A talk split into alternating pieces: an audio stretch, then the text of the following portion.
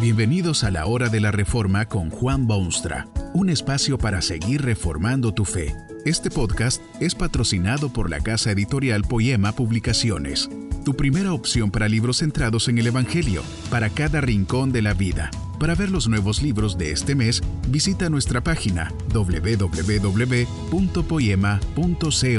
Ahora escuchemos a Juan Boonstra con el programa de hoy.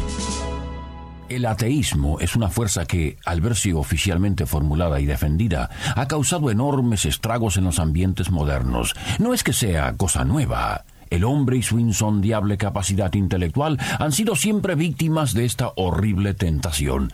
Nadie sabe por qué razón, súbitamente un hombre se vuelve ateo, generalmente consciente de su ateísmo, agresivo en defensa de sus nuevas teorías, dispuesto al sacrificio máximo en aras de un sistema ideológico cuyo centro es la negación de la existencia de Dios. Este tipo de persona ha ido en aumento constante en las últimas décadas y cada vez que un ser humano inteligente cae en esa trampa, uno no sabe qué pensar. Uno siente deseos de levantar los brazos en alto, arrancarse los pelos y preguntarse cómo es posible que fulano de tal se ha volcado al ateísmo. Persona pensante, persona de sensibilidades, persona de la mejor estirpe, pero ateo. Esto es un problema que no sería fácil resolverlo. Quizá no hay respuestas exhaustivas. No cabe duda que este peligro está tomando dimensiones alarmantes. Muchos no son ateos de esos abiertos y académicos que se saben todos los argumentos para defender su tesis tan terrible, pero sí son lo que podríamos llamar ateos prácticos. Es una gran pena en este mundo que hay tanta gente que está luchando a brazo partido para avanzar y enriquecerse y establecerse y salir adelante, pero sin tomar en cuenta a Dios para nada. No les importa si Dios existe o no existe. No les interesa lo que Dios tiene que decirles como seres humanos, o como comerciantes, o como artistas, o como actores, o como funcionarios públicos, o como atletas, o como amas de casa. Muchos de estos quizá se interesan en Dios ocasionalmente, en un momento crítico de sus vidas, o tal vez el día domingo, em, pero, pero siempre temprano por la mañana para no echar a perder todo el día. Quizá van a una iglesita anónima donde concentran sus pensamientos en Dios y en cosas santas. El resto de sus actividades y de su tiempo se consumen sin tomar a Dios en cuenta para nada. Esta tragedia ocurre a los niveles nacionales, ciertamente. Por todas partes se observan gobiernos en general y funcionarios en particular que hacen las cosas de la res pública absolutamente, deliberadamente, aparte de Dios. Lo que menos se les ocurre es consultar lo que Dios pudiera desear en tal o cual legislación o tal o cual política oficial. Tendrían temor de ofender a algún elemento del pueblo que jamás cree en Dios y vocifera siempre su incredulidad. Se hacen leyes que no han sido afectadas por la legislación benéfica de las escrituras, sino que reflejan solamente los deseos reformadores sociológicos o de intereses políticos, se toman posturas de abierto desafío a los principios morales y de obvia relevancia y validez internacional. Dios. ¿Qué tiene que ver Dios con estos complicados asuntos que conciernen al equilibrio de poderes en el mundo? Se admite que tal vez, quizá, Dios tiene algo que ver con lo que respecta a la marcha de las cosas en su cielo, pero aquí en la tierra son ellos los que tienen responsabilidad. Se horrorizarían estos personajes si uno les preguntase si son ateos. Se ofenderían quizá. Sin embargo, usted mismo puede juzgar que son ateos prácticos, porque viven sin tomar en cuenta a Dios en sus actos oficiales. Tome usted los asuntos de la familia. No cabe duda que estos son días difíciles para los entes familiares. Hay tensiones que amenazan quebrantar los estrechos vínculos y los más tiernos lazos. Hay tentaciones y hay mil fuerzas diabólicas que atacan los cimientos de la unidad básica de la sociedad. Todo se concentra en los padres que son los más directamente responsables del bienestar o malestar de la familia. Estos padres se desesperan muchas veces al ver lo que pasa con sus hijos, pero ni se les ocurre pensar que deberían haber tomado a Dios en cuenta trajeron hijos al mundo, los crían y los educan sin referencia alguna a Dios y sus preceptos, y después se sorprenden que las cosas no anden bien con sus hijos. Por supuesto que no andan bien. Han dejado el ingrediente más necesario fuera de su receta. No, no, no son ateos, pero es bien patente que sí son ateos prácticos, porque tienen y cultivan sus familias sin tomar en cuenta a Dios.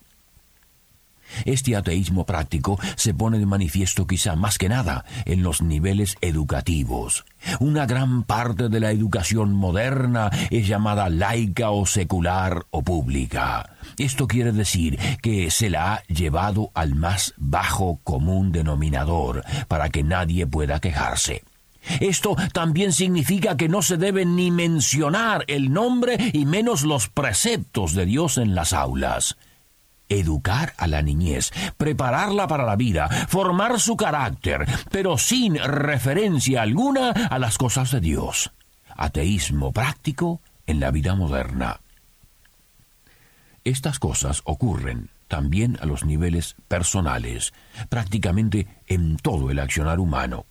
Observe usted el proceso maravilloso del noviazgo, en el que dos almas frescas y promisorias se dan a conocer y se enlazan entre sí y deciden pasarse el resto de sus días unidos en ese vínculo inquebrantable.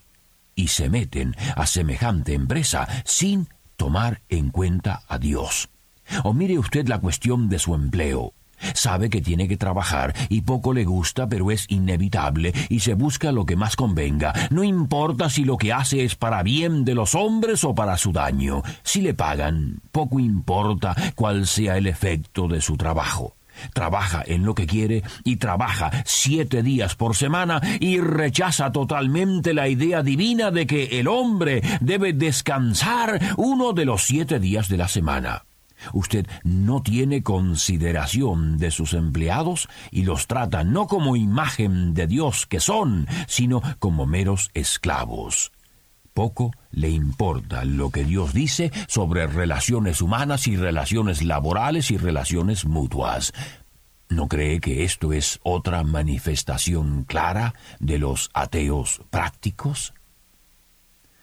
Perdone usted estas expresiones, pero resulta hiriente ver la insensatez humana en cuanto a este importante asunto.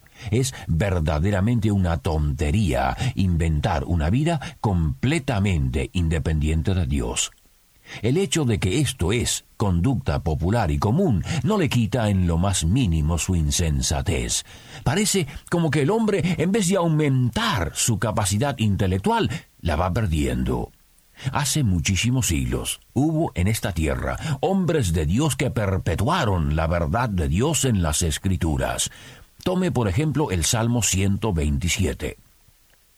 El salmista directamente admite esta insensatez cuando dice, Si Jehová no edificare la casa, en vano trabajan los que la edifican. Si Jehová no guardare la ciudad, en vano vela la guardia. En última instancia, se hacen las cosas que Dios quiere que se hagan.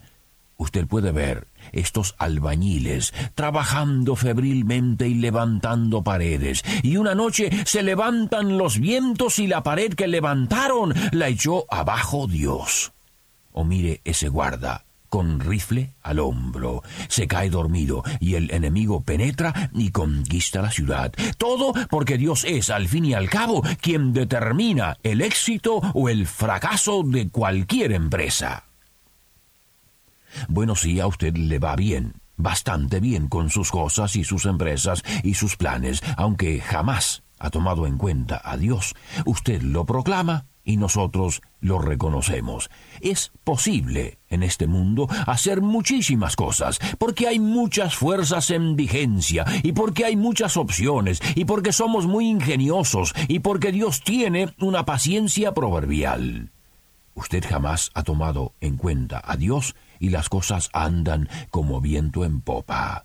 Felicitaciones y estreche una mano.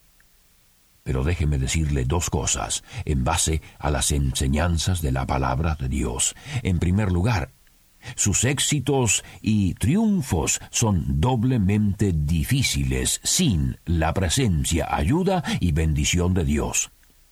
Si usted tiene éxito ahora, imagínese el éxito que sería si Dios también lo hubiese ayudado. Quizá usted cree que todo puede hacerlo y que nadie puede aportar lo más mínimo a las cosas que usted puede llevar a cabo. La verdad es, sin embargo, que Dios puede poner obstáculos insalvables en su sendero y toda su aptitud y capacidad se convierten en quimera.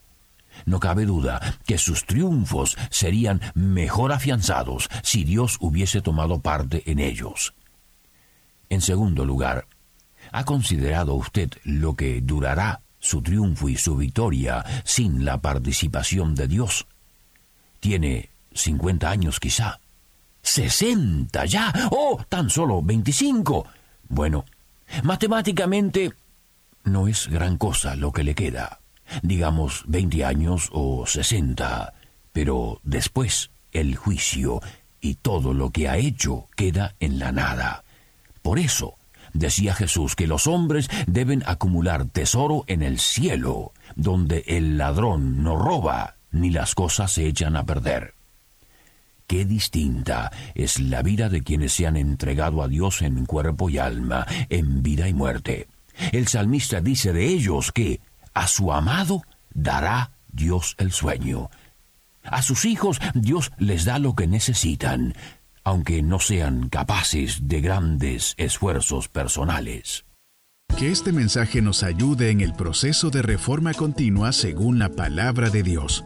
Si quieres profundizar en la exposición bíblica, puedes buscar más recursos en www.poema.co. Allí encontrarás libros que te ayuden a entender la palabra de Dios y aplicarla a tu vida. Poema, el Evangelio para cada rincón de la vida. Nos vemos en el próximo episodio de La Hora de la Reforma con Juan Bonstra.